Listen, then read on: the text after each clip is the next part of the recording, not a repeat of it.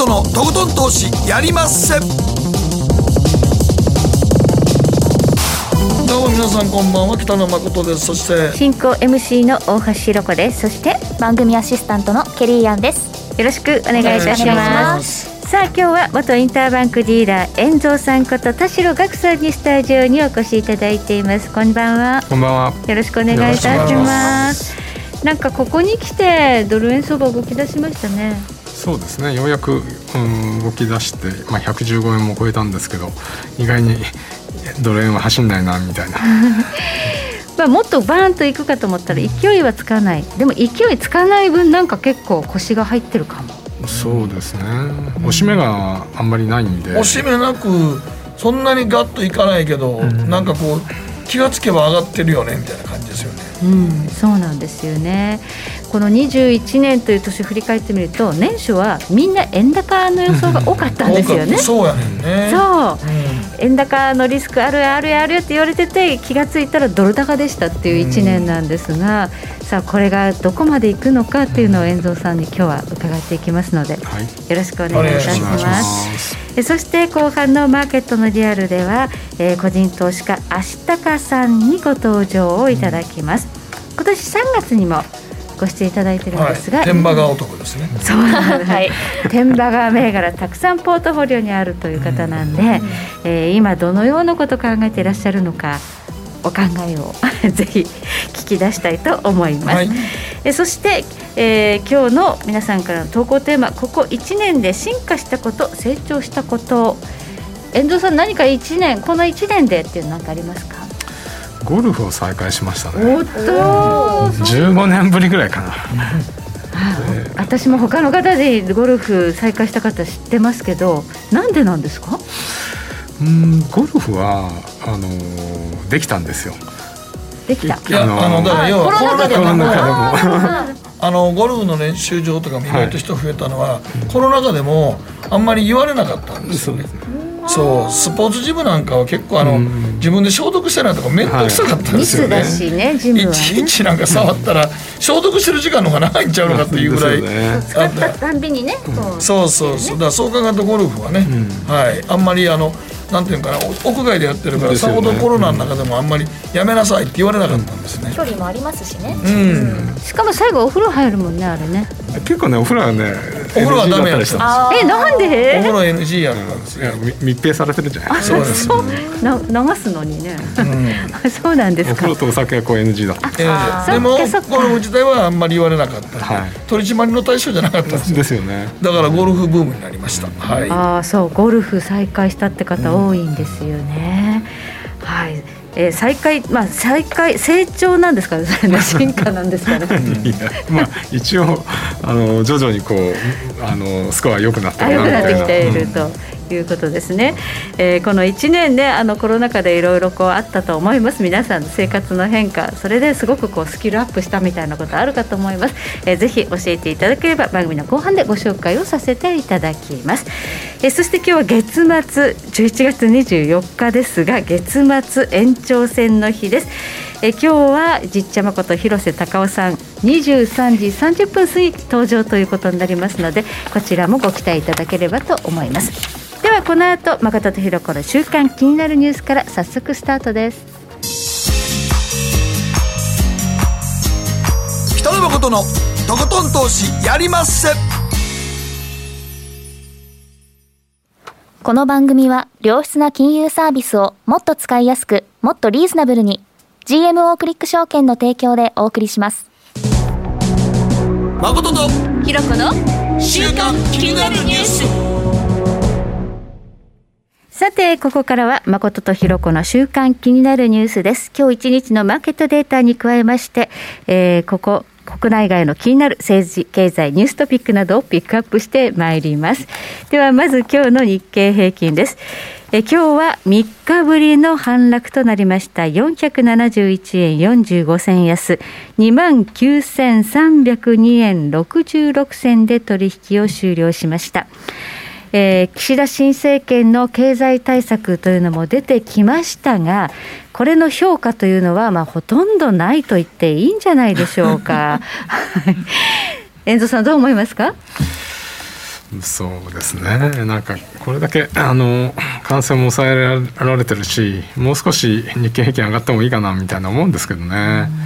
どうもなんかあの岸田さんいろいろこうご苦労されてるのかなあのビシッとこの分かりやすいなんか一本がないですよね。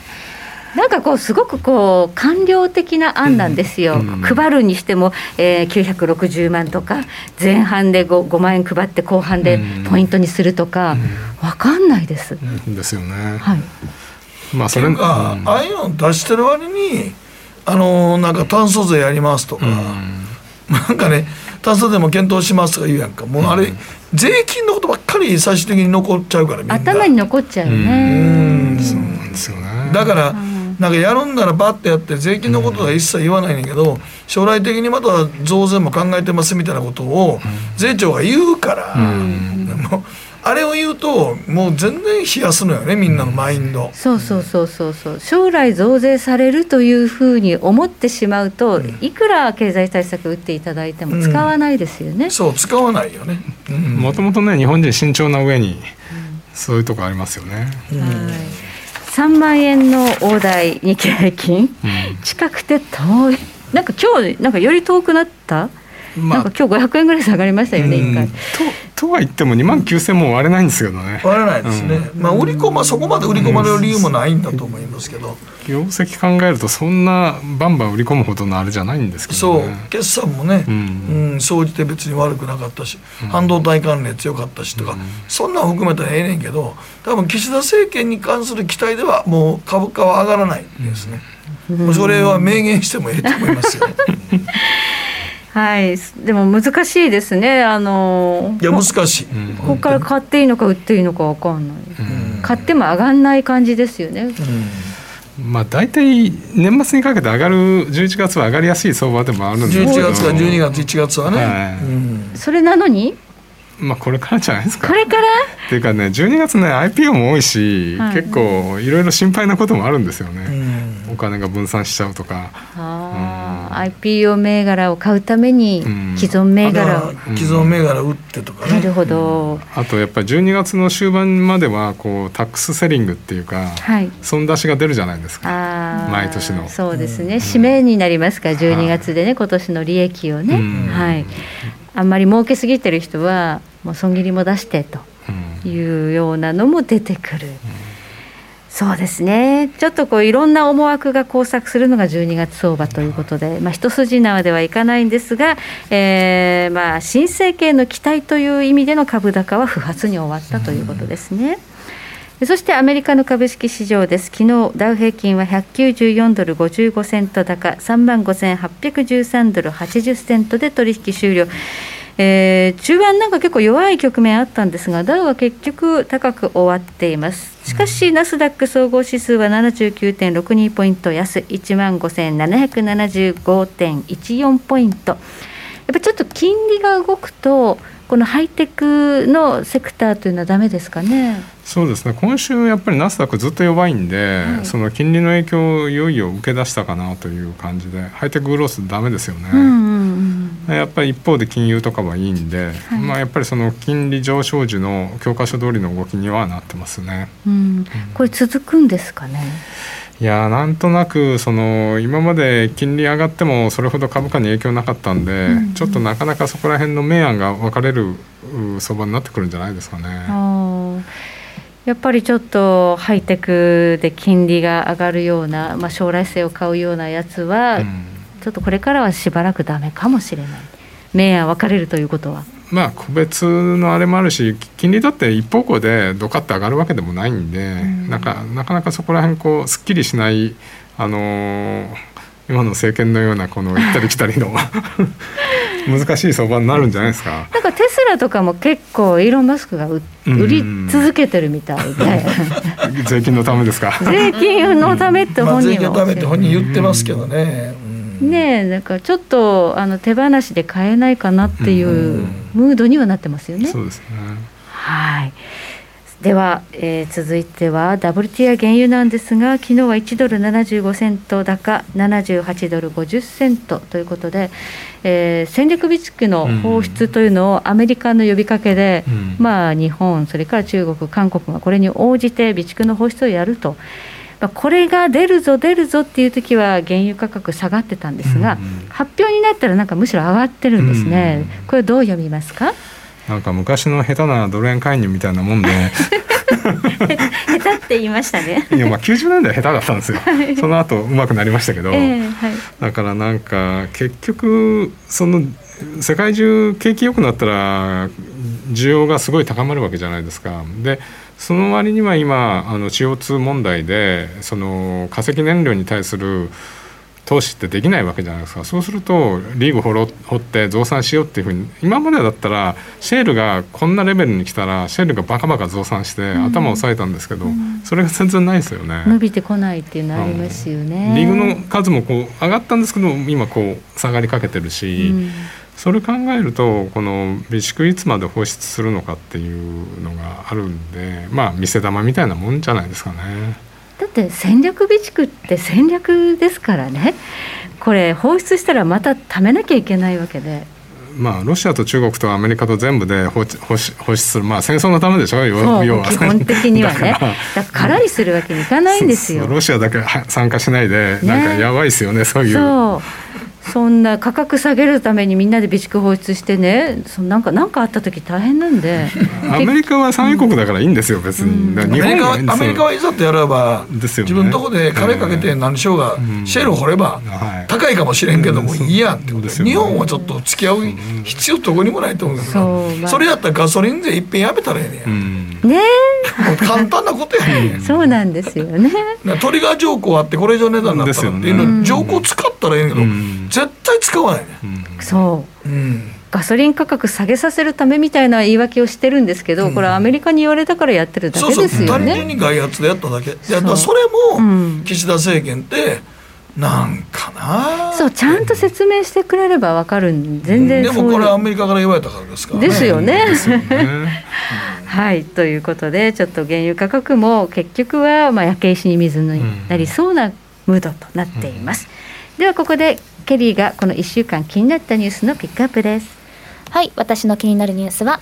アメリカ1ドルショップダラーツリー。1ドル25セントに値上げというニュースなんですけどこのダラーツリーは日本でいう100円ショップの大手になります。だから今まではちゃんと1ドルの商品がたくさん出ていたんですけど、23日に発表されたのが来年の4月の末までにほぼすべての商品の価格を1ドル25セント日本円だと今およそ140円くらいになるそうなんですけど値上げする計画を発表しました。もう何十年とわたって商品を全部1ドルで販売してきたんですが、まあ、インフレによるコストの負担をに耐えられなくなってきたということもありつつ、まあ、ダラーツリーはお客様に最高の価値を提供し続けるには今こそ1ドルの制約を取り除くべきというふうにも言っていて。あの報告書で発表してるんですがなんかこの決定は恒久的なもので短期的または一時的な市場環境への対応ではないと言ってることから見るともうえっと、1ドル25セントっていうのは続いていくと別に変えるつもりはないということですよね。100均ではなくなるっていうことですね。もうダラーツリーではなくなっちゃうんですよね。ただあのこのダラーツリーは、えっと、8月から10月の第3四半期はプラスの結構高決算だったんです。ただまあこの今後は100、えっと、1ドル25セントになっていくっていうのと、まあ、価格帯、まあ、すでに2000店舗でまずは展開していくっていうことなんですが。うん最高値も更新してるんだけどこの次の決算どうなっていくのかなっていう、まあ、アメリカ人今購買意欲がどうなんですかね。少し下がってるのかな。高級品はちょっと買いづらくても100円ショップみたいな日常的に使うものって常に必要だと思うので。購買意欲こういうダラ釣りとかではありそうですけどでもやっぱもう値上げせざるを得ない状況になったってことですよね、まあ、裏を返したら。100円じゃもう売れないってことですよね。うん、100円じゃもう採算が合わない。合わない。うん作るのに合わないんですかね、それとも輸送コストとかもありましたよね、今までだったら。100円のものって中国から買ってるかもしれないんで、その船がサンフランシスあロサンゼルス沖に止まってると、それだけでコストかかっちゃうんじゃないですか。そうやね。それわかんないですけど、そういう。そうそう。まあ細かいのはあるんでしょうけど、その輸送も含めて、船で運ぶのも含めてそのコストが上がってきてるってことやから。まあ、ガソリンが上がってるってことは石油が上がってるってことは全体的に上がりますからね、何もかもがね上乗せになってくるっていうそうそうそうそうそう。それ本当そうですよね、日本かって何やかんやったらトラック輸送が結構いろんな物流を支えてるんだけど、あそこも結構打撃ありますからね、そうしたら上がらざるを得ないそうですね、はいまあ、これ今のところ小売売上高なんか見ても数字いいので、ね、アメリカの購買意欲が下がっていなそうに見えるんですが、これ値上げしたことで、まあ、どうなっていくのかって、ここからやっぱりね。特にクリスマス商戦始まりますからあさってから、うんうんうん、そこはやっぱりいつもそこが注目されるところですよね。そうですよね、うん、ダラーツリー今だとオンラインショップももちろんよく使われていて、うん、今だとやっぱりララストミニット最後のギリギリの Thanksgiving のものを買いましょうみたいな広告が出てたり、その上にはすぐにもうホリデーの、うん、ホリデーシーズンのものもすぐにオーダーできますよってなってるんですけど、ね、アメリカの場合は今インフレが本当激しいから、うん、コストも絶対上がってるはずやからね。やっぱそうなんですね。そうですね。それに比べたら日本はさほどそっちじゃないのに悪い意味で上がってるからね、それが一番困りますね。日本一番困ってるよね、そういう意味で言うと、そうですよね、うん、なんか購買意欲が日本まだ値段が上がってないのに購買意欲が下がっちゃってますね。下がってますからね、日本の方はすぐ我慢しちゃうからね、慎重ですしね。慎重に将来に備えてってなるので、マインドをいかにその開放的にするかってことは重要なのでそう。そう政治のあり方も重要なんですけど。大橋さんのこといつも思う。けどもう。今の時点でこの景気で増税とかいう話をしてること自体俺はもうおかしい、ね、もうおかしくてしょうがないね、その前にみんなで景気をもっとこう活発化してこれが3年ぐらい続いて初めてじゃあ儲かってるからこの流れの中でじゃあちょっと増税させてもらいますねっていう流れ分かるのにもう何にも何にも変わってないで物価だけ上がってるのに増税の議論をどっかでするっていうのは不思議でしょうがない、ですね。GDP マイナス3%以上ですよね、今回ね。日経平均も5万円にしてからあの 税金上げるってやってくれるんだったらまあ少しは考えた方がいいかなみたいな。それなのにね。全然だから来年度のねあの重要課題に盛り込むみたいなことをおっしゃってますからね炭素税とかだから炭素税とかそんなんもうええからとりあえず3年ぐらい景気よくしてくれよ税金下げてもええからって、みんな思ってるのに届かないのよね。届かないだか。ら本当にちょっと、ね、不思議でしょうがないですね。不思議でしょうがない海外から見てもなんか不思議だな日本はなんでそういうことしてるのだからだから海外投資家から日本株ってあんまやっぱ変われないのよね、うん。ですよね。えなんかいい意味でなんかもう他のもんも上がってるからそっちだから上がるけど日本はそうじゃなくて、うん、なんかもうしょうがなくてごめんなさい企業努力も頑張ったんですけど無理なんです、うん、だからもう魚代ましたとかなんかものすごいネガティブやんか、う。ん、もう、ね、ニュース聞くためにいやええー、みたいな感じやんか。そうですよね、うん、そうやね、そこのマインドね無理やね。今日ぼやけてるけどごめんね。俺もちょっと俺もちょっと岸田政権でもうすでに絶望化してるの。正直言いますけど。はい、えー、ここまで誠とひろ子の週刊気になるニュースでした。この後コマーシャルを挟みまして遠藤さんにじっくりとお話を伺っていきます。北野誠のとことん投資やりまっせ。やりまっせって英語では？レッツラゴーかな君は周りが見えてない。また怒られちゃったよ。あ部長の前歯にノリ大学生のノリはもう通用したいぞ。はい。ノリをどうにかしないとまずいですよね。部長歯にノリついてますよ。もっと楽しくもっと自由に GMO クリック証券。ねえ先生好きって10回言って。それ10回クイズでしょ。いいから。じゃあ好き好き好き好き好き好き好き好き好き好き僕も先生好き。え？もう思わず笑みがこぼれる。株式 FX は GMO クリック証券。いらっしゃいご注文どうぞ。うんと大盛りラーメンにトッピングでチャーシューコーンメンマ海苔それに味玉白髪ネギで。ああバターとわかめも。全部のせい一丁。シンプルにわかりやすく株式 FX は GMO クリック証券。北野誠のとことん投資やりまっせ。みんな集まる集まるよさて、ここからはマーケットフロントラインです。今日は元インターバンクディーラー、遠蔵さんこと田代岳さんに伺っていきます。改めましてよろしくお願いします。よろしくお願いします。はい、今日のテーマですが、さらなる株高、ドル高となるのか、年末相場総点検、さらなる株高っていうのは、まあ、アメリカのことかな？う んそうかもしれないそうですね。日本じ日ゃない。本で今株高とかはね、そうですね、えーアメリカの株高、そしてドル高は続くのか、普通ね、ドル安株高じゃないんですか？うん。でもなんていうのかな。その今輸入さっきさっきインフレのこと言ってたじゃないですか、はい。輸入物価を抑えるにはドル高の方がいいんですよね。ああ、そっか、うんなるほど、うんだから今のところまだアメリカはそこのことを言ってきてないんで、はいこのドル高でもアメリカの企業好調だしそこまあ好調なうちは許してくれるんじゃないですかね。基本的にドル円相場、あんまりこう、ね、勢いよく上がってくると、なんかこう、ね、アメリカから文句言われたりするっていうのは、今はないわけですね。そうですね。ないという状況ですね。えーこのドル円相場115円まで上がってきた背景というのは、どんな材料があるんでしょうか？やっぱりこれ金利の話じゃないですかね。あの用意した資料を見ていただけると2年債とかが上がってますよね。あの短期債ですね、はい。米国債の。はい。はい。2年債の上昇でこのブレイクイーブンインフレ率って、まあ、要はあのマーケットがどのぐらいインフレがささ進むかっていうの2ペではい、2年とか5年はこう高くなってるんですけど10年とか30年はそんななってないってことはやっぱりあの手前では金利が上がるんだけどもっと先もっと先にはこのインフレはいずれ落ち着くでしょうみたいな多分マーケットの予想だざっくり言えば、うん。だと思うんですよ。で今この2年のところがすごい上がってるんでやっぱりあの利上げ近しということでフェッドウォッチなんかもご用意させていただいたんですが、はい、今までは2022年あの4ペーす一番ちょっと前はだいぶ前は2023年からそれが2022年1回になって2回になって今2.5回ぐらいになってるんですけど、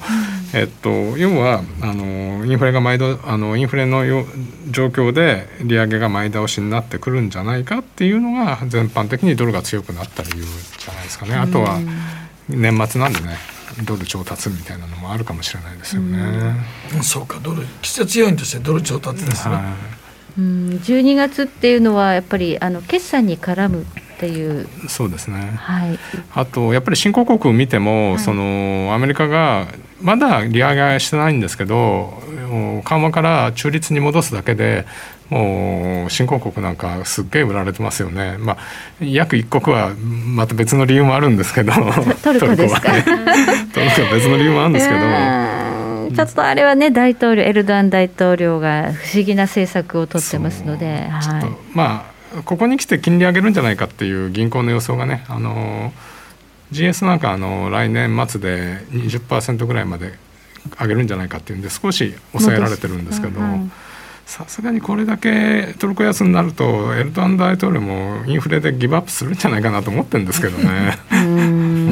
そうですね、まあ、金利は悪だというふうに思ってらっしゃるので、金金利をなくす方向に動いちゃってるんですよね。でもそうすると金利は悪っていうのがええな。はい金利と戦ってるっていう。金利と戦う男ね。はい、そうなんですね。うん、でもまあそうなるとちょっとこうインフレがまあ本当に物をあっという間に買えなくなりますよね。うんハイパーインフレに近いんじゃないでしょうかね、トルコはそうで。すねだからまあトルコなんかそうでしょうね。はいうんまあそう新興国はなりそうなのでっていうのはやっぱりドルにお金が集まっちゃうんですね金利が上がっていくとドル金利が、それはやっぱりあの非常に不安定になる一つの材料なんですがこの日本の円でさえ今ドル高で円安になってしまってるわけですから基本的に日本ってデフレなので、うん本来なら円高なんですよね。そうですね。はいだけど円安になっちゃってるんですよ。まあだからそれは円安よりドル高なんですよね。そうですね絶対に。そういうことですね。うんドルが強い。うんはい。まあ、だから結局ちょっと今日みたいに株価が落ちるとやっぱりリスク回避だと黒線落ちちゃうんでドル円の上値を抑えますよねあのそんなに落ちないけどあとはやっぱり原油価格が上がってるのはその原油入国の日本って必ずやっぱり原油上がると円安気味になるんでその実需として買わなきゃなんないんでそういう傾向はあるかもしれないですよね。はいそうですね、うん、買わなきゃいけない資源あらゆる資源を日本は買わなくちゃいけないので、うん、資源高っていうと円安の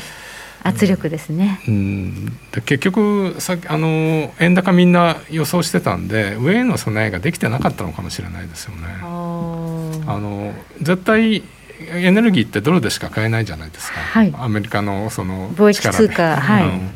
うん、そうするとあの円安いっちゃうと嫌なんでオプションとかでおそらく110円ぐらいからこうドルコール買ってたと思うんですけど、うん、それノックアウトつけてたんで、はい、あのオプション料安くするために。ズボズボとか言って全部あのノックアウトついちゃったんで 突き抜けたんです、ね、そうそのコールのあの権利が消滅しちゃったんで泣く泣くあの現物でドル買わなきゃいけないみたいな市場でドル買いしなきゃいけなくなっちゃったってことですか、うん、そういう人たちもいると思うんですよね。これこのままどんどんドル高円安が続いてしまうんでしょうか？まあ、この僕ね115にいったらぶっ飛ぶと思ったんですけどそうでもないとこを見ると、うん、やっぱりこうじわじじわじわあのちょっと落ちては上がりっていうのをやってじわじわ11718円にいくんじゃないですか。あいきますか、だから本当に現実に、うん、その為替のディーラーのやってるんじゃなくて現実ドルがいる人たちがドルを実質で買ってて、うん、だからそんなこうぶれてるんだけど、はい。投機じゃない、気温強い。っていう、そうそうそうそう。実需が下にいるんで昔は輸出が上にいて抜けなかったんですけど今は輸入が下にいて下に抜けないっていう状況じゃないですかね。だから実需で実際にドルがいるっていう人たちにとってはドル買いっていうのはやっぱりこういう形取りますよね。うん。しかし、まあ本当にドルが強い、あの今日あたり、ニュージーランドがまた利上げをしたんですけど、ね、2回目ですよね、2回連続ですね。普通、ニュージーランド2回も利上げしたら、ニュージーランドドル、もっと買われてもいいじゃないですか。うん。やっぱり、うん、ドル高に押されちゃったっていうのと、うん、ニュージーランドもやっぱり住宅価格とかすごい上がっててインフレがなんで、うんはい、本当は0.5の利上げが一部で予想されてたんで0.5から比べると生ぬるいってことで売られちゃってるんだと思うんですよ、ね、今日は0.25でしたかね、刻み上がってた。そうそう。もっと大胆にやれみたいな。だけど、住宅価格とかねインフレをまあ潰すために利上げせざるを得ないっていう状況ですけど、それあんまり上げると景気自体はあんまり良くないでしょ今、うんあまあ、そこら辺は、うん、あの日本のバブル潰したのあの教科書になってて、はい、それやっちゃいけませんよってみんな知ってるから、はい、そこまではやんないと思うんですよ、だからただやっぱりそこをこうせめぎ合いですよね。そう。あんまりどんどん上げていくと景気冷やしちゃうからね、うん、インフレ潰すというよりも前に、みんながお金借りなくなるし、うんね負債は増えるし、ってことになっていくので。日本のバブル崩壊の鉄は踏まないから。みんなあれ日本を研究しました そうなんですよね、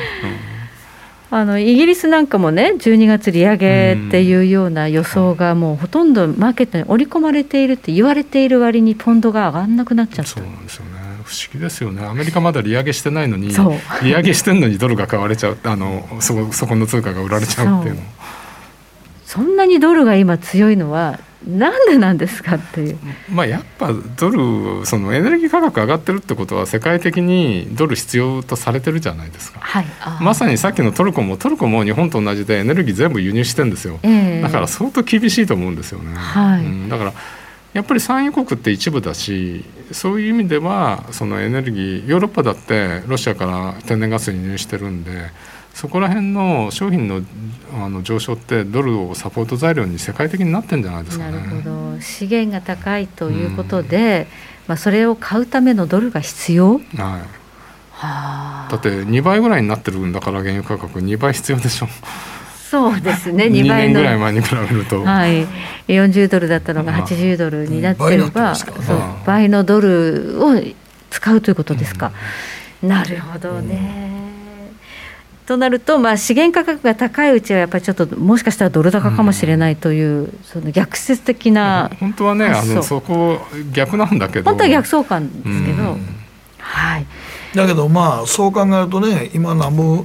原油放出ね備蓄放出しようが、そんな原油下がると思えないですからね、景気が良くなれば良くなるほどエネルギー必要になりますからね。必要になるから、はい。そうやねん。だからだからだからもうまあアメリカの外圧やねんけど、日本で備蓄してる石油を出す意味わからないもん。ね。日本程度の国で備蓄施設出したからって原油価格下がるなんてないもん、ない。もうアナウンスメント効果ですね。お付き合いで、ね。まあだからお付き合いで日米同盟の中でやりますよと安保条約の中でやりますよってことやけど、何にも意味ないよね、他の国が韓国と中国とインドとイギリスですもんね、もうなんか見てわかるというか、のそうそうそうそうう。ん。はい。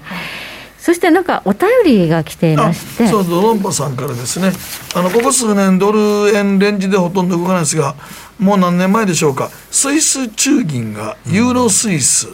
をえー1.2死守宣言していましたが死守できないとのことで一気にスイスフランショックが走り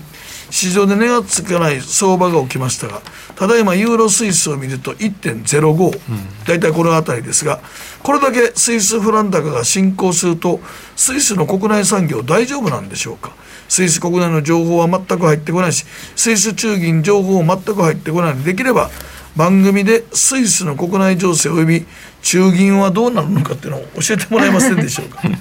そやスイスのことって相当取り上げないですよね。今でもスイス高なんですね。うん。ですね、なんかスイドルではスイスフラン若干こうドル高にはなってるんですけど、0.95ってところが超えられないで、あのユーロの売りよりはやっぱりスイスが高止まりしてるって感じですよね。でもともとやっぱりスイスって秘密主義なんで,、でそもそももう介入するとって先進国なのにあの介入を宣言してやってるのはここだけなんで 許されてるっていうか。そうですね、うん。フロア作ってねここを割らせないとかっていう宣言したりしますけど、今回でもこれユーロが売られてスイスが買われるみたいな流れで、ユーロからスイスにお金が流れてるんですけど、そうですね。これやっぱり2010あのスイス SNB のホームページに行くとあのちゃんといろいろドルを38%持ってますとかユーロを38%持ってます株も23%持ってますってその介入して何に使ったかっていうのがこう書かれてあるんで、これ見ると面白いしやっぱり2015年あの下フロアがぶち抜けた時はあの資産4.7%ぐらいやられましたって ちゃんと報告されてるんで、それ見ると今んとこなんかまだプラス圏なんで、はいこれまだ大丈夫なんじゃないかなとは思うんですけどね。でただ2021年こあの今年の第3クォーターマイナス0.2%をやられてるんで。僕ここ見ていくとちょっとこのやられが増えていくと、あの一旦一回フロア外して、また介入下からやるんじゃないかなっていう気もしますけどね。うん。どのぐらいのレベル？ちょっとねこればっかりはね本当スイスわかんないんですよね。この1.05ってチャート的にはちょっと危なさそうなとこだったんですよねここ抜けちゃったとこはね、あここを抜けると次1.0250とかっていうのがその2015年あの下落した後の安値ですよね、だから1.02とか1.03あたりが次の介入ポイントになるかもしれないですよね、そこまで後退してるのかどうかっていう、うん、ちょっとそれはちょっとあの様子見るしかないかなと。スイスもやっぱりあまりにもフラン高になると困る。まあ、い一応スイスも輸出やってるんで,、ねうん、で特にヨーロ欧州圏ユーロ圏の輸出多いんで、そういう意味ではあのやっぱり極端なスイス高は困りますよね。困るっていうことですよね。これスイスが強いというよりユーロが弱いっていう。そうですねまさにあのドル高をあの、はいユーロが背負っちゃってるっていう感じですようね。んユーロが弱いのはもうやっぱりねラガルドさんがはかなりハト派的なスタンスを強固に取ってますよね。昨日ちょっとねあのいろいろな人たちがあの少し考え直さなきゃいけないかもしれないって言ったんで少し下げ止まってたんですけど、あのやっぱり基本的には ECB のスタンスがかなり他の中銀に比べて、えー、とあとずれしてるんで、はい。あのそういう意味ではターゲットになってますよね。そうですね。利上げなんて言葉は全然出てこないですからね、うん。ここからはね、でドイツはちょっと怒ってるというか、うん。イライラしてるとは思うんですけど、大体いつもドイツ人は席を蹴ってあの辞辞表叩きつけて やめてきますよね。5人ぐらいやめてるんですよね。今回もワイトマンさんがねドイツ連銀総裁辞めるんですって、気に入らないから、はい、ということなんですけど。でもユーロスイスは本当売られてますね。うん。まあユーロが弱いんですね。それはねこれスイスがどうのこうじゃなくて、ユーロが弱いんだと思います、うん、そうですね。でまたね感染者も増えてきてますし、ね、ちょっとあまり高波的になれない事情っていうのはいろいろ絡んでそうですね。はい、えー、ここまで遠蔵さんこと田代岳さんにお話を伺いました。どうもありがとうございました。北野誠のとことん投資やりまっせ。みんな集まれ。行かしていただきます。GMO クリック証券の CFD では日本225や米国30など世界各国の主要な株価指数原油や金などの商品レバレッジ ETF リート ETF 外国株など世界中の金融資産を買いからも売りからも手数料無料で手軽に取引することができます。今まで気になっていた世界中のあの指数、あの銘柄、あの商品に投資ができます。パソコンからスマートフォンまで高性能なトレードツールも魅力。CFD も GMO クリック証券。GMO クリック証券株式会社は関東財務局長金賞第77号の金融商品取引業者です。当社取扱いの金融商品の取引にあたっては、価格変動などの理由、価格変動などの理由により、投資元本を超える損失が発生することがあります。お取引をする際は、当社のホームページや契約締結前交付書面にて、手数料などの諸経費及びリスクについて十分ご確認ください。北野誠のとことん投資やりまっせ。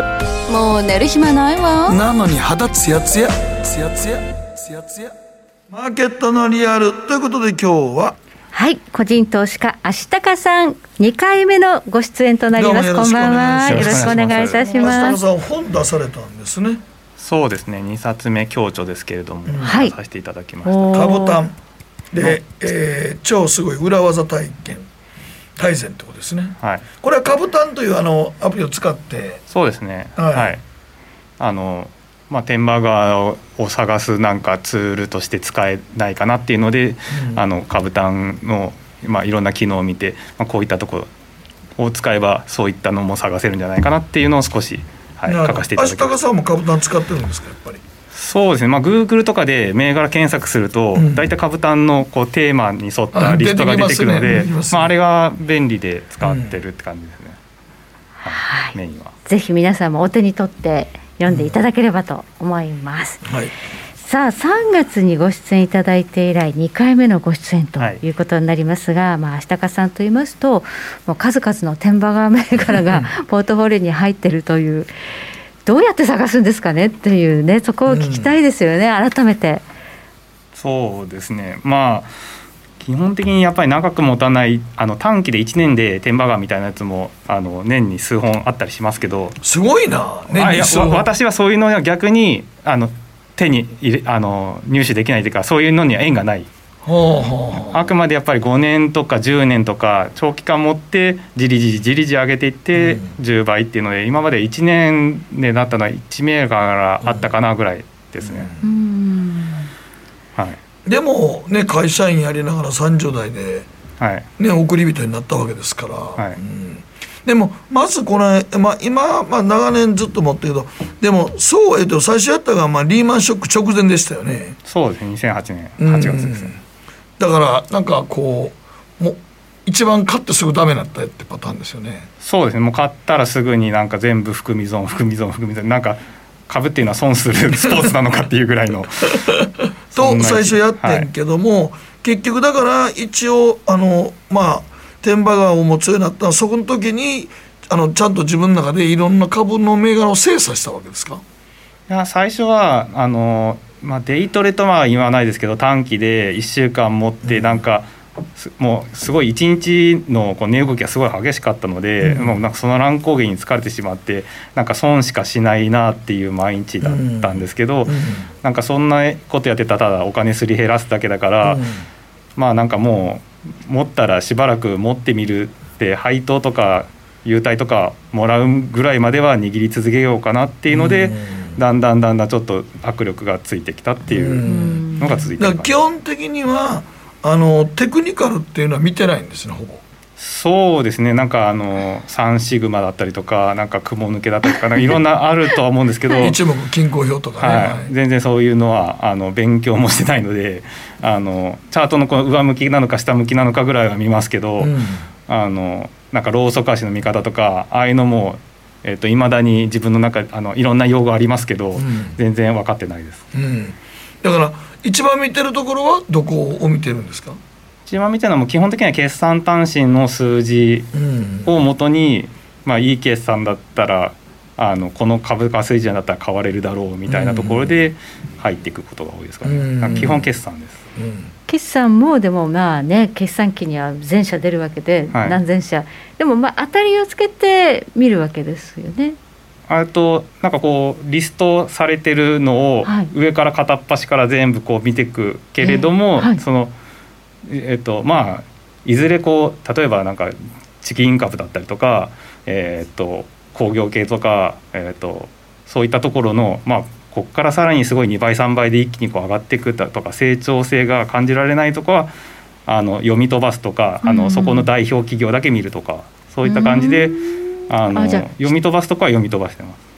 読み飛ばすけど一通りはちょっと目を通そうとは思うわけですね。そうですね。最初の1枚目のサマリーで売上と利益がどうかとか、はい、通期に対しての進捗ぐらいは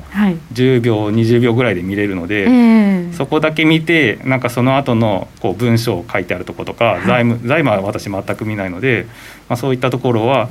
見ない。で基本的に1枚目だけはまあなるべく見るようにするっていう感じです。それでまあおっと思うようなまあ利益で進捗率もすごくいいっていうところを今度はまた深掘っていくわけです、ね、そうですね。まあ深掘るって言ってもその決算の2枚目3枚目を見てって、うん、で通期に対してどうかとかあとは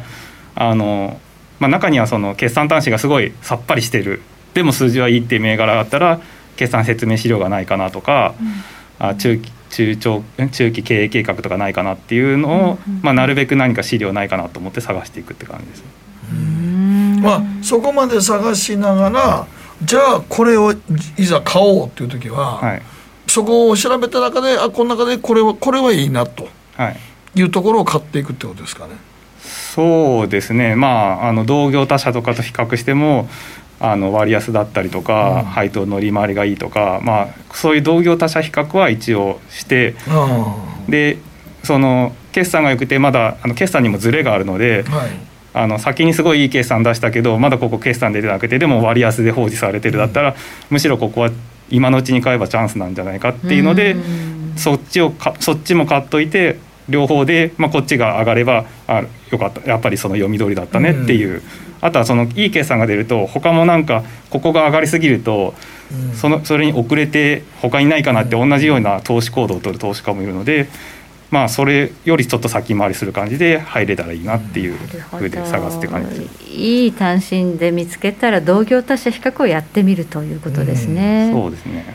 うん。まあじゃあセクターごとに何かこうテーマがこう今来てるからそこをこう中心に見るとかっていうことでもないんですか？あと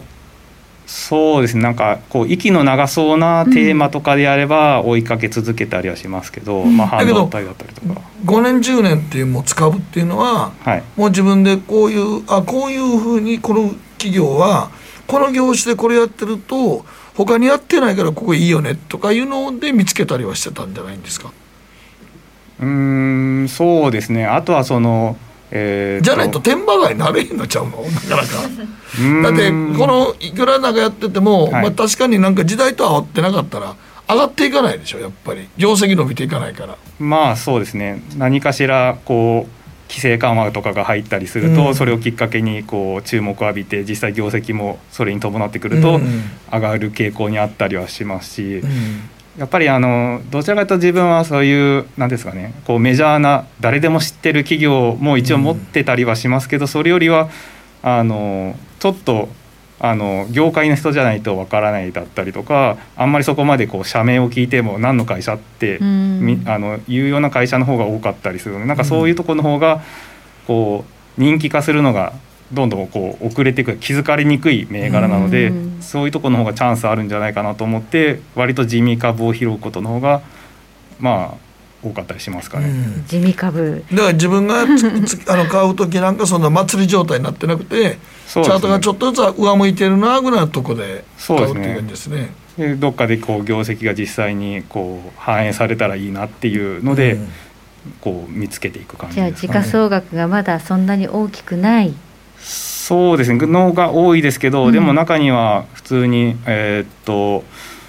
どこだろうな、えーと、バンダイだったりとか、はい、カプコンとか、はい、まあ、普通に数百億のところとかでも、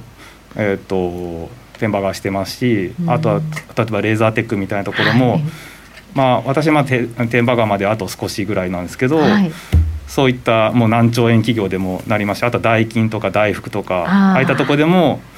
要は業界のトップシェアと持ってるとかそういったところは時価総額が別に1,000を超えてても10年あ、まあ、5年以上かけていけばゆっくりと株価は上がっていくっていうこともあるのであんまり時価総額にとらわれすぎると、まあ、まあトヨタも今、えっと、1万円、えっと、分割して2,000円になりましたけど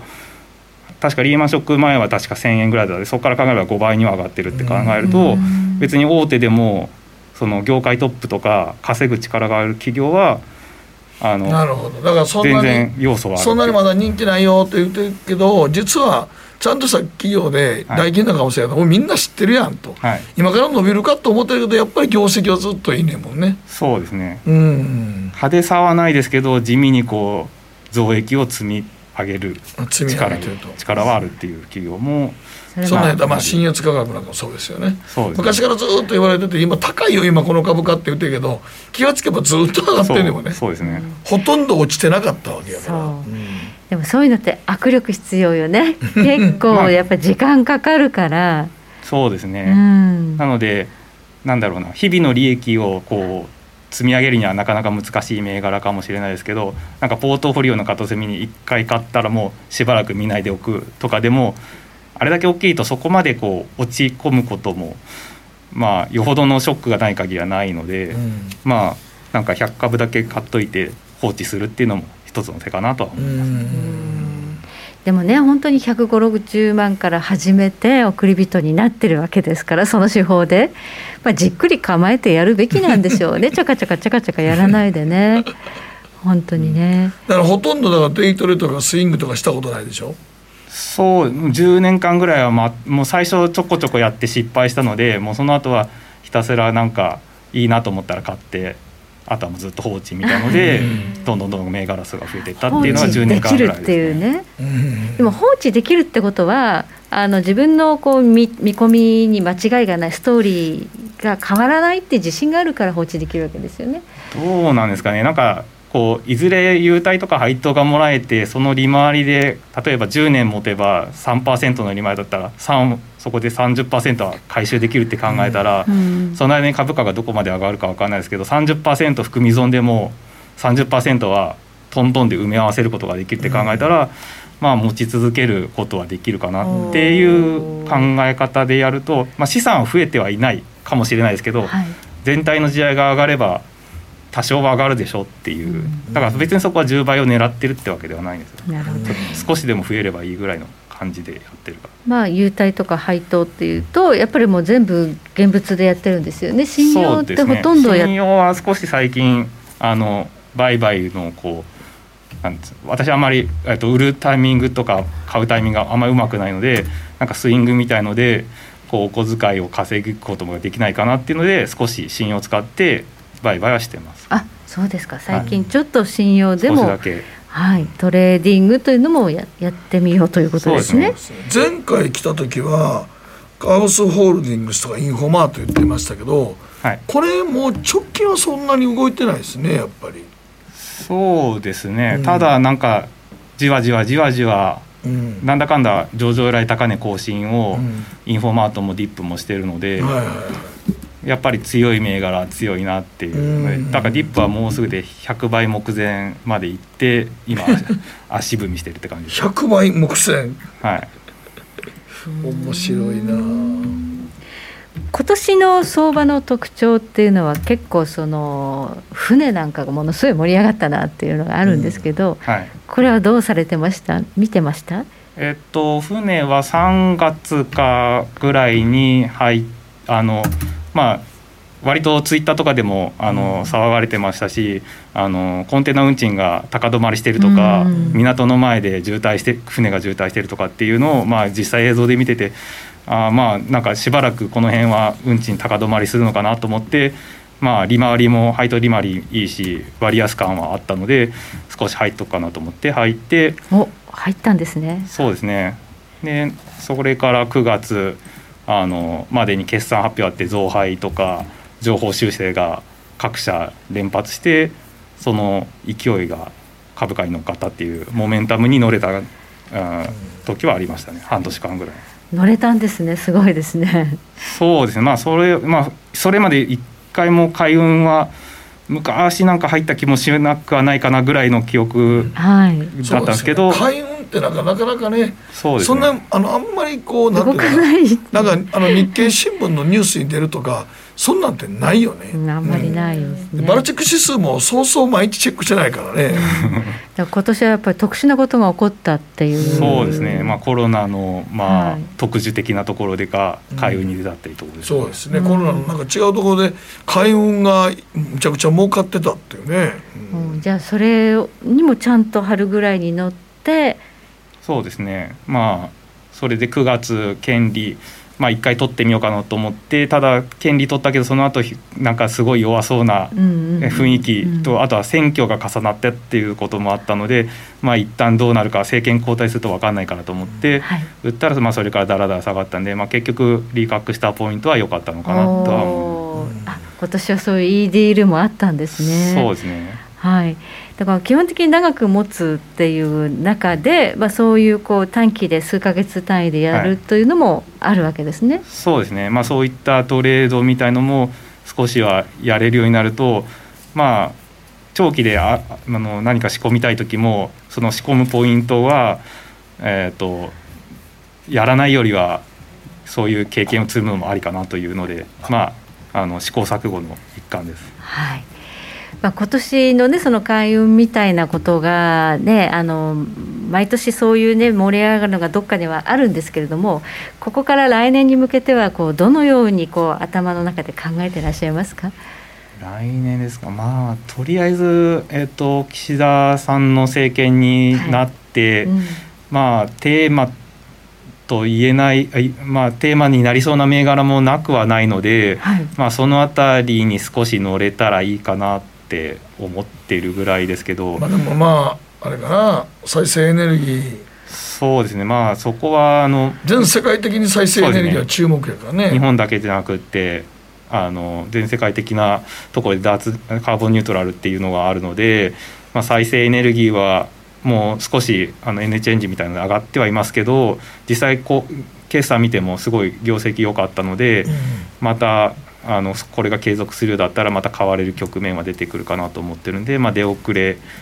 な銘柄は狙い目なのかなと思って見てはいますね。再生可能エネルギーとかあと岸田政権だと岸田政権ってでも何やり大変です。分配としかもうなんか頭に残ってなくて。成長の中になんか再生可能エネルギーの話は出てたけどね、うん、まあでも全世界テーマやからやっぱそっちの、カーボンニュートラルとかやっぱそっちになるからね。うんあとはまあ高速通信とかであの菅さんの時に少し通信系がこう抑えられた料金をこう低減させるため抑えられたそのえっとなんだろうふ蓋が外れたというか政権変わったことであんまりそこがきつく見られなくなったことがなんかその辺通信の 5G とか、あの辺で、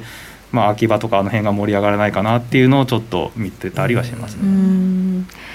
もう 5G から 6G とかいう時代に入ってきますしね、うん、その辺も改めてちょっと探そうとかいうことでしょうかね。ねはい、はい、ありがとうございます。今日は足高さんお迎えしましたどうもありがとうございました。どうもありがとうございました。北野誠のとことん投資やりまっせ。やりまっせって英語では？レッツラゴーかな。エミさん。どうしたの？僕最近考えてしまうんです。毎晩月を見上げるたびに僕の将来はどうなってしまうんだろうって同時に思うんです。この虚しい気持ちに寄り添ってくれる女性がいたら好きですってよくない？シンプルにわかりやすく。GMO クリック証券。いらっしゃい。ご注文どうぞ。うんと大盛りラーメンにトッピングでチャーシューコーンメンマ海苔それに味玉白髪ネギで。ああバターとワカメも全部のせい一丁シンプルにわかりやすく。株式 FX は GMO クリック証券。ねえ先生好きって10回言ってそれ、10回クイズでしょ。いいからじゃあ、好き好き好き好き好き好き好き好き好き好き。僕も先生好もう、思わず笑みがこぼれる。株式 FX は GMO クリック証券。さてここからは皆さんからいただいた投稿を紹介していきます。今日のテーマここ1年で進化したこと。はい小太郎さんからです。YouTube の似顔絵講座でスキルが上がり TikTok 見てムーンウォークできるようになりました。TikTok はただの面白動画アプリと思って敬遠してましたがとりあえず自分の好きな視野を広げないことインストール。いろんなジャンルの方々が自分のスキル公開してますからとっても勉強になります。ただ他にも単純に面白いのが出てくるので、えー見余り注意しなくてはなりませんと、あれ見てたらずっと見てまうからな。エンドレスで。終わりないもんな。何時間もね。はい。はい、マーティーさんはここ1年で成長進化したことは腹筋です。このコロナ禍でうちにいることが多かったのでほぼ毎日腹筋100回腕立て伏せ50回懸垂30回してました。気がつくと、えー腹筋がくっきりと割れていました。52歳にして腹筋がシックスパックです。素晴らしい。すごいな。すごい。大体みんな途中で飽きんねんけどね。すごい。さて、キリンアット神戸投資勉強会さんです。会社員として食生が1ランク上がりました。父親として子供たちが喜ぶ料理のレパートリーが増えました。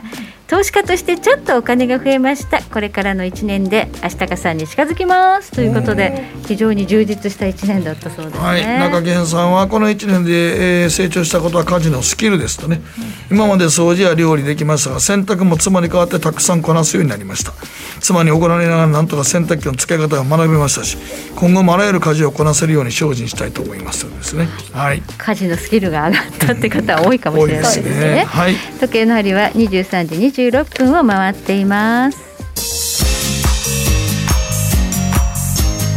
北野誠のとことん投資やりまっせこの番組は良質な金融サービスをもっと使いやすくもっとリーズナブルに GMO クリック証券の提供でお送りしましたさて今日は月1延長戦がありますのでこの後23時30分からは延長戦で広瀬隆夫さん登場となりますので引き続きお楽しみいただければと思います。さあここから来週に向けての注目スケジュール。遠藤さんアメリカの感謝祭これが終わると本当にまあセールが年末に向けて本格化しますね。クリスマス商戦一番重要で、まあ、そこで物が売れるかどうかっていうのがすごく重要なポイントですよね。はい、このブラックフライデーってもう日本でもなんか浸透しつつあるみたいですね。感謝祭って日本語でね、はい言ってセールしているところも多いですけど。はい、なんかイオンがなんかブラックフライデーってやるみたいで、ー。そうするともうなんかもう全国に広がりますよ。まあ、イオンがやったらね。だからね、なんかケリーも買い物したってツイートしてたね。もう大量にタートルネックを買い替えました。今日買い替えました。セータータートル。はい。安かった。安かった。嬉しいですね。この時期ねネットで本当にね安く買えますのでね。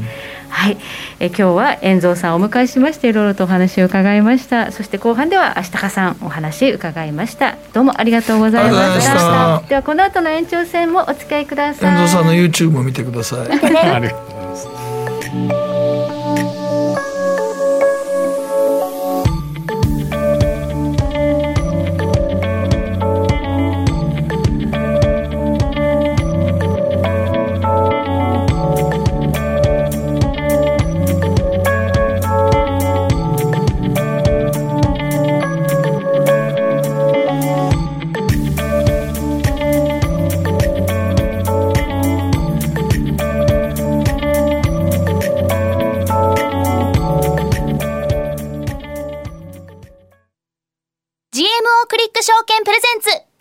北野誠のとことん投資やりまっせ。月一延長戦。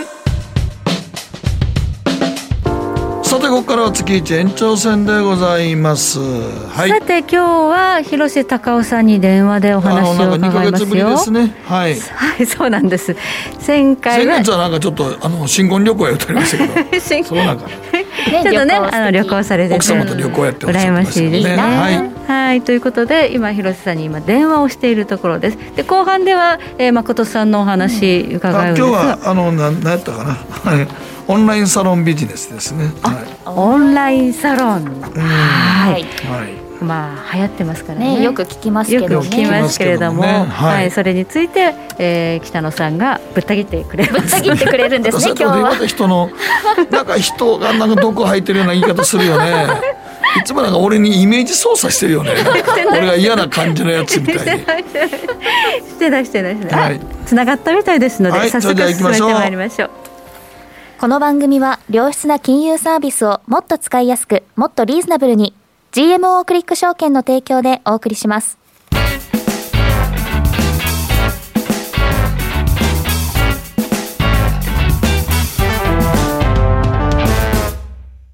さてここからはマーケットホットラインです。さあ今日はアメリカフロリダ在住コンテクスチュアルインベストメンツ LLC 広瀬隆夫さんと電話がつながっています。はいお久しぶりです。こんばんは。よろしくお願いいたしまよろしくお願いしすます。はい。さて広瀬さんはい FRB の政策なんですがえっと、人事が発表されましたよね。はいはい。で、えーバイデンあ、うん、バイデン大統領が、えージェローム・パウエル議長を、まあ、あのもう一回起用すると、いうことを発表してるんですけれどもでそれ自体は全然サプライズじゃありません。でタイミング的にはね、えーっと月曜日の朝寄り付き前に発表されてそれはちょっとあのみんなが考えているよりも早いタイミングでした。でもそれ自体もあんまりその、まあ、問題ではないと思うんですよね、じゃあなんでこの発表の後で、えー金利が上昇したかということなんですけれども、それは、えー、とパウエル議長そのものあるいは、うん副議長になる、うん、とライル・ブレイナードさんうんとは無関係で、はい。えー議会のその駆け引きが関係してたと思うんですよね。つまり今、えーっと歳出法案と呼ばれる大きなあ法案1.75兆ドルなんですけれどもそれが議会の中動いてます、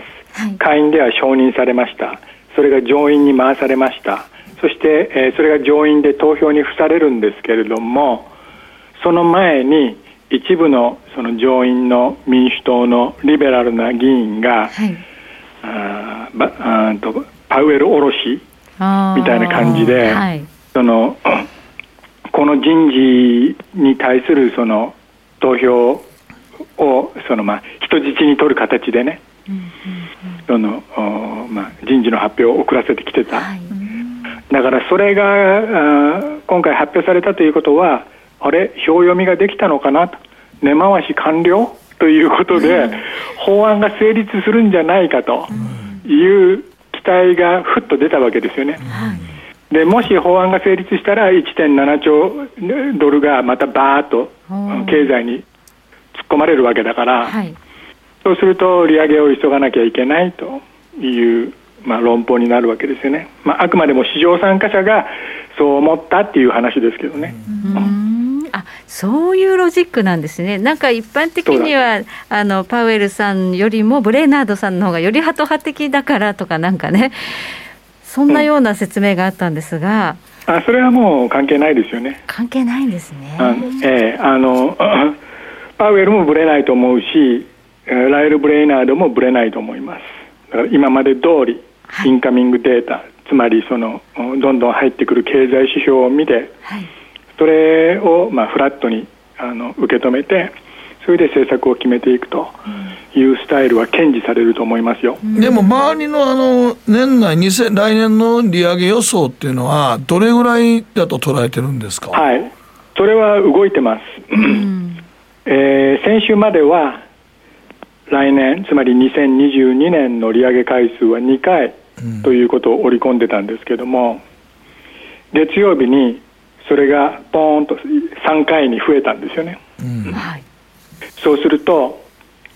今回のテーパーを前回2013年のテーパーと比べてみたらまずその絞り込みのペースの速さ、それが2倍なんですよ、今回の方が早い、そして、えー今週から急に言われ出した。いや利上げも早くした方がいいんじゃないかということになったらですね、何もかもがトントン拍子で来るわけですよ、で株式の投資家というのは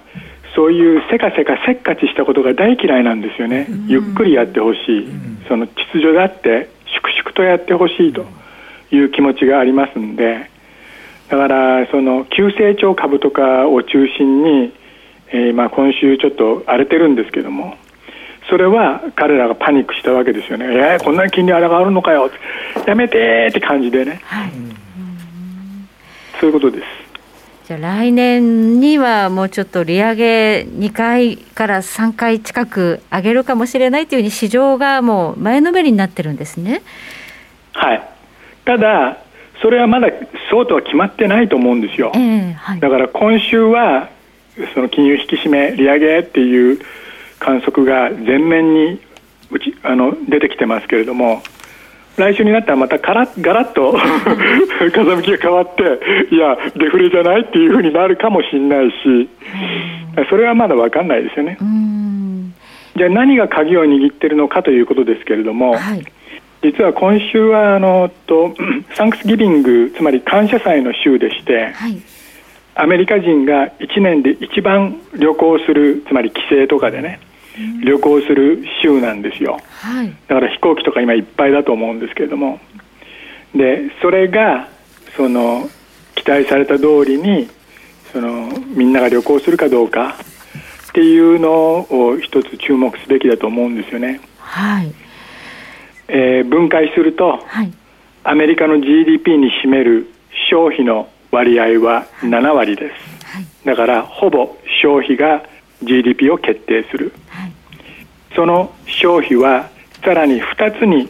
分解することができる。はい。一つは goods つまり物品ですよね、もう一つはサービスです。そして物品とサービスではサービスの方が大きい。あ、そうなんですか。そうなんです。例えば9月で言えば、えー、グッズつまり物品の消費は4.8兆ドル。はい。それに対してサービスの消費は8.5兆ドル本当だ。だからもう倍ぐらいあるんですよそうなんですね。すごいですねそうなんですはい。で新型コロナあ2020年2月3月に何が起こったかというとそのサービスの方はねものすごく落ち込んではい。8.5兆ドルから6.8兆ドルまで約1.8兆ドルぐらい激減したんですよ、はい。一方、うん物の消費は、えーっと4.8兆ドルから4.2兆ドルに落ち込んだと、あこれもまあ落ち込んでるんですけどもでも落ち込みの大きさから言えばサービスの方がはるかに大きいんですよね、はい。まあ、これはまあ考えてみれば当たり前のことで、レストランとかそういうの閉まっちゃってたから、あとあの飛行機も飛んでない。はい。当たり前って言えば当たり前なんですけども、はい。でも要は僕が言いたいことは、物の消費よかサービスの消消費の方が3はい。あの減少したということなんですよね。はい。で今物の消費はコロナよりもコロナ以前よりも上に来てますだからオーバーシュートして戻してきてるんですよだからそのサプライチェーンの問題とかそういうのがいろいろ起きてるわけですけどもはい。一方サービスのサービスの方はまだコロナ前まで戻ってないんですよ。はい。だからこの大きな項目であるサービスがコロナ前の水準まで戻れるのか戻れないのかはい。その、まあ、行方が判明するのが、はい例えば今週とかはい。これからクリスマスにかけてとかね新年にかけてとか、はい。そのタイミングでこれは本物やということが判明するわけですよね、あるいはそうならないかもしれないし、そうすると、今サービスセクターが一番最大の雇用雇用主なんですよ。はい。はい、だからもしサービスも行くぜっていうふうになったら人件費に対するプレッシャーっていうのははるかに今よりも強くなるかもしれない、はい、そうするともっと慌てて利上げしなきゃいけない。インフレです、ね、でもそうなるかどうかっていうのはまだ分かんないのね。分かんないんですよ、はい、だから今我々は非常に大事な局面に来てると、はい、だからみんな空を見ろということですよ。飛行機飛んでるかっていうことですよね。そういうことです、ね、でもこれあの利上げの回数が増えるとなるとど株価に与える影響はどうなんですか？よくないですよ。ねはい、でただそのと今話していることはあくまでもこれまでの金融相場が業績相場へ移行するというだけであって、うんはい、利上げイコールマーケット終わったと、うん、アメリカ株終わったということではありません、はい、そうではなくてバトンタッチの局面に来ているということなんですよね、うん、だからうまくバトンタッチできれば、マーケットは安泰ですよ、はい、でも バトンタッチするということはどういうことかというとそのこれまで相場を引っ張ってきたその高バリュエーション株ハイパーグロース株とかね、はい、そういうネット株とかそういうのが主役の座を降りてもっとその、うん、低 PER の株とかにその、うん物色の矛先がシフトするかもしれない、はい、別の言い方をすれば今アメリカの経済は好調です、はい、だから右を見ても左を見てもグロースあの経済成長はどこにでもあるわけですよ、はい、その場合何が悲しくて、うん、その最近 IPO した急成長株だけに投資しなきゃいけないの、はい、だってそんなハイパーグロース株よりもシェールの株の方が EPS 成長ははるかに高いですよ、はいはい、そういうことを投資家は見てるんですよ。だからふっと隣見たらえ？シェールの株の方がネット株よりも3倍も成長してるわ。っていうね、そのノリでみん。な物色のその矛先がこうよそ見しちゃってるわけですよ、はい、これは軽視すべきじゃないと思う、はいじゃあこの金融相場から業績相場へうまくシフトできるかどうかというところの今過渡期に来ているということですね。うすね。はい。はい、そしてそれに加えて、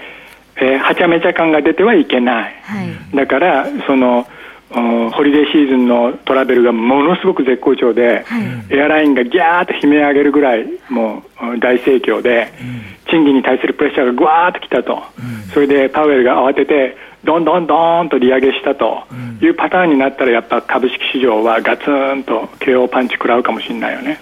あそっか。そこの舵取りがめちゃくちゃ難しいはい。バランスです。ね、だから粛々と経済が拡大していってほしいと。そう願っております。だからあれあれなんですねゆっくりとその利上げするのはいいんだけど慌てるとよくないんですね、はい、やっぱり。ということです。はちゃめちゃ感が出るとよくないんですよ。はいはい、後手に回ってると思われちゃだめなわけですよ。はいはい。なるほどね。まあでも、これもうもうもうすぐね、12月、来週がもう12月になるんですが、アメリカの今の景気はすごいいいわけですよね、絶対に。いいと思いますよ。はい。だから、はい、事前のクリスマス商店は絶好調。はい、と思いますよ。その理由は、はい、えっ、と、今、その家計部門、つまりその消費者の懐具合はあったかいです、キャッシュポジション高いです、はい、それに加えて今はそのと離職率が高いのね。つまりもっと良い職場を求めて、はいはいはい、その従業員が自ら転職するボランタリーにね、はい、それがものすごい高水準なんですよ。つまりそのとワーカーは自分の職に対してすごく自信を持ってるわけですよ、うん、少しでも有利な雇用主のところに転職してやれと、選べるんです、給料アップやと。い。う感じで、それがもう空前の転職ブームになってるんですよ、今。それはつまり消費はいいということだと思うんですよね。はい、ででも、まあ、それでこんだけ景気良かったら、でも、今までこの話をまとめますと、まあ、12月、1月って毎年こ、あれじゃないですか、あの株価上がりやすいじゃないですか。そうです。今年もそれのアノマリにはいけそうですか？はい、それは期待できると思いますよ。ただし、その 舞台の前面に出てくるその主役のプリマドンナとかは主演男優主演女優の顔ぶれは変わってるかもしれない。それに気をつけてくださいっていう話をしてるわけですよ。ね。はい。だからひょっとしたら今までこうやったっていうのがガラッとあの主役の銘柄銘柄が変わっていく、はい、変わるかもしれない、はい、なるかもしれないってことですね。そうなると。はい、はい、なるほど、わかりました。ここまで広瀬さんどうもありがとうございました。はい、失礼します。ありがとうございます。以上マーケットホットラインのコーナーでした。北野誠のとことん投資やりまっせ。月一延長戦。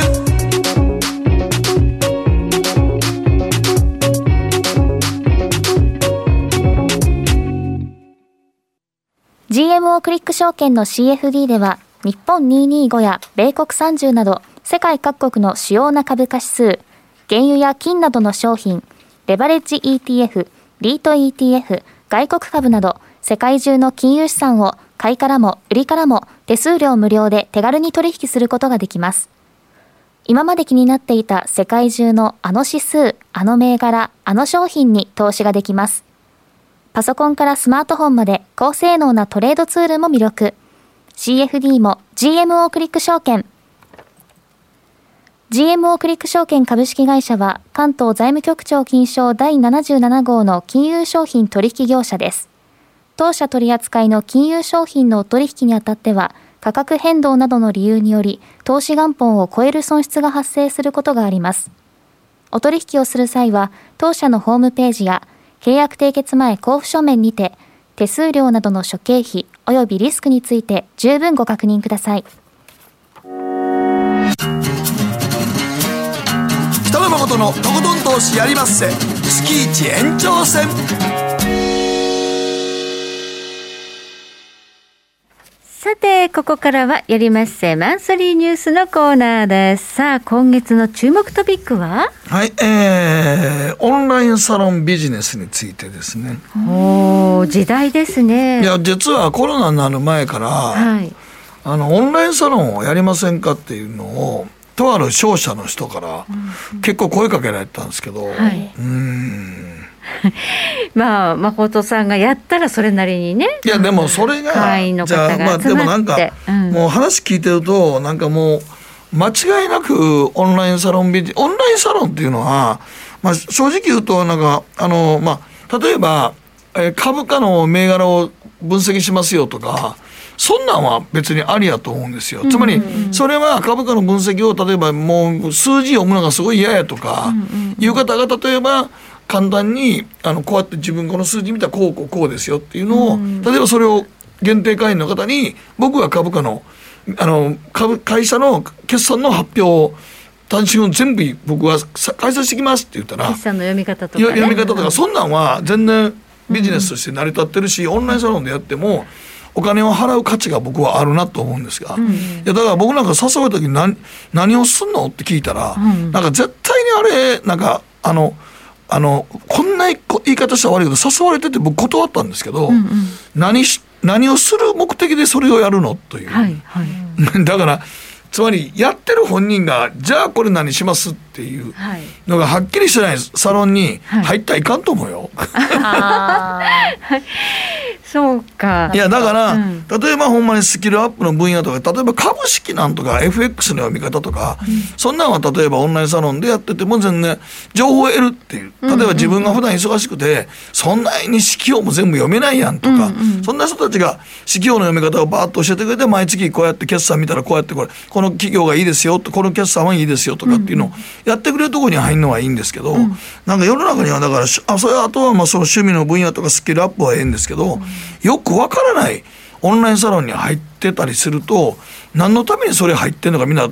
月額1,000円ぐらいやからまあいいかと思って入っちゃう人おるんですけどそれでまあやってる人たちはめちゃくちゃ儲けたりしてんねんけど、うん、そのオンラインサロンに入ってることで何の目的があるのという。うんうんなんかこう有名な人とつながってるとか、ね、そうそうそうそう。うんうん、それでなんか自分もそのスキルアップしたような気持ちになる。気持ちになっちゃう。いやこれはだから僕が一番思うのはオンラインサロンが一番あかんのはその辺のなんか錯覚をさせてしまうんじゃないかなと思うんですよね。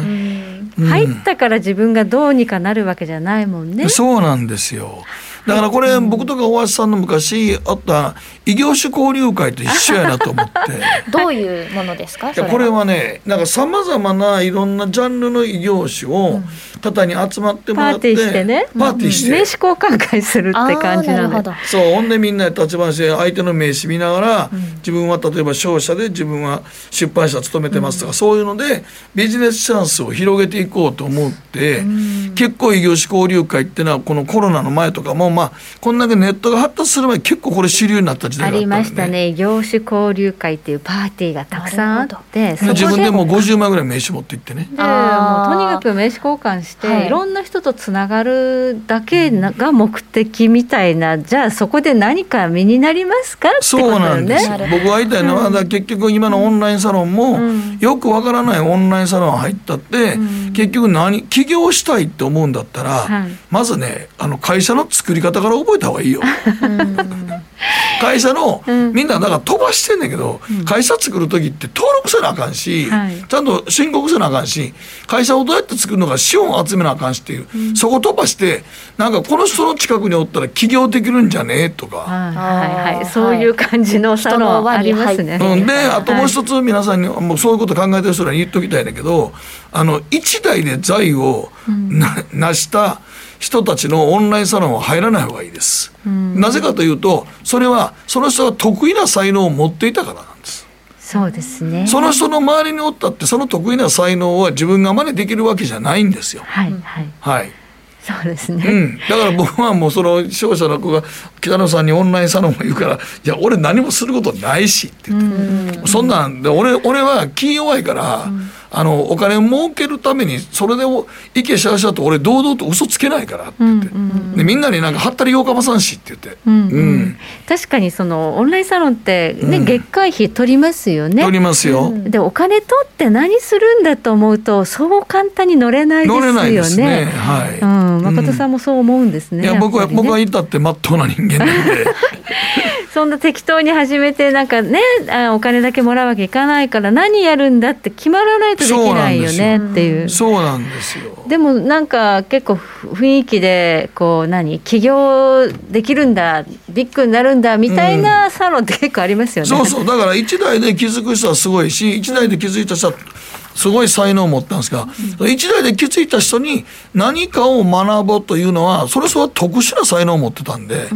そのそれが特殊な才能ってでもそれその周りにおったってそれそれにはなれないですから。確かに、はい。はいはい参考にできないことを発信してても困りますね。そうなんですよ、でもそこのサロンに入ったらなんか情報交換できてって言うけどそれって昔10年ぐらい前に流行った異業種交流会と一緒じゃんと思って、そうね、うん、あんなもん結局何も生まれんかったやんすごい人の名刺もらったからってそう。別に自分がすごくなるわけじゃないので、そうでしょ？そう自分が頑張んないとどうしようもない。そうそう。俺ねサザンの桑田さんのの電話番号知ってねえけど、それは何やねんって話でしょ、うん。ですね。ははいい、はい。そういうことだと思いますよ。うんまあ本当に、ね、逆に言うと僕もうここまで言うんやったらはっきり言うときますけど、はい。オンラインサロン入っててこんなんやっててオンラインサロン入ってるって言った瞬間に引く時ありますから僕ら。あ。つまりやってる側じゃなくて入ってる側の話を聞いて誰のえそんなオンラインあそう？ってもうその時点で 僕ちょっともう話してると引く時あるんですよ。あらら。いちゃうんですね。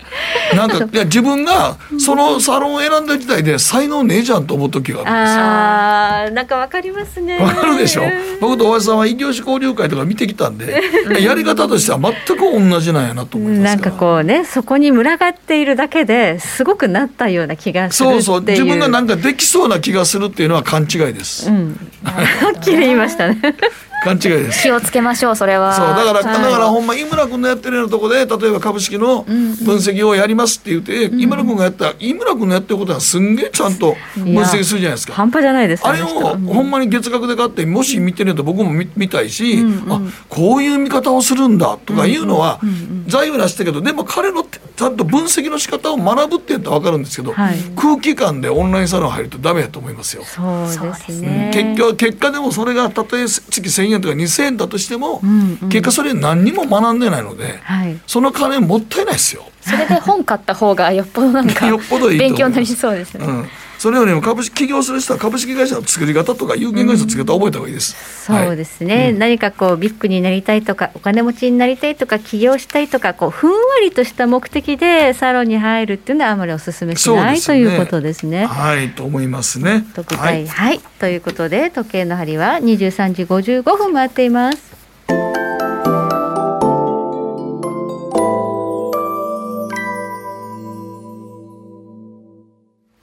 さてそろそろお別れの時間が近づいてきました。